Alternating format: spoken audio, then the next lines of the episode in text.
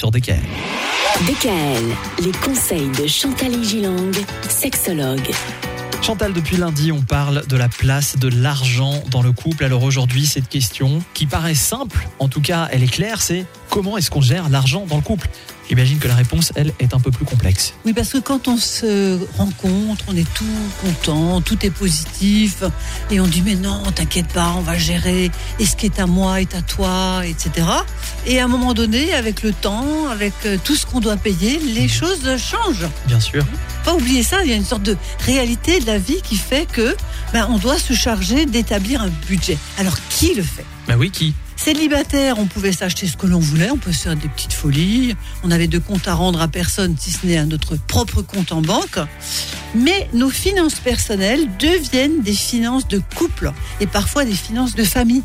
Les enfants, la maison, les achats raisonnables sont devenus prioritaires. Et qu'est-ce que ça veut dire raisonnable? Eh oui, c'est vrai. Il n'y a pas de loi pour cela, donc je pense, pour ceux qui nous écoutent, il faut établir un règlement interne. Ah.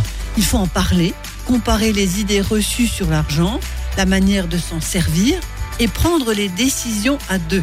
Ça, ça veut dire que les petits plaisirs, c'est fini. Il faut pourtant se faire des petits plaisirs mais sans culpabilité.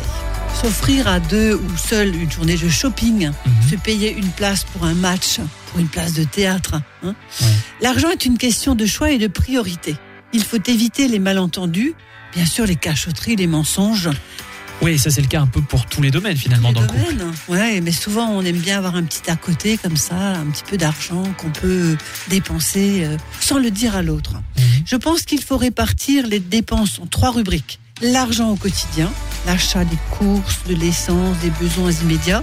L'argent pour les achats conséquents, un frigo qui lâche, une voiture, un ordinateur.